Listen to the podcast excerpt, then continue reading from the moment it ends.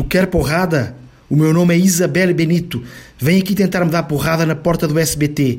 Eu saio todos os dias à uma e meia. Vem aqui para a gente resolver isso. Vem aqui. A jornalista desafiadora é Isabel Benito, apresentadora do SBT Rio, noticiário do canal SBT exibido no estado de Rio de Janeiro. O desafiado é um agente penitenciário da pior prisão da cidade maravilhosa, a Ari Franco, no bairro de Água Santa.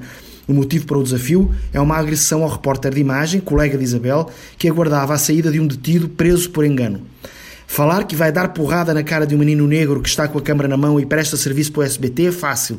Agora vem aqui dar na cara de quem é conhecida, continua Isabel.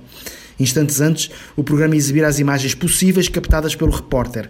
Lá, enquanto o agente penitenciário tenta apaziguar a situação, outro surge por trás e dá dois socos no profissional do SBT, ameaça quebrá-lo na porrada, chama-o de causeiro, alguém que quer causar problemas, e de vagabundo.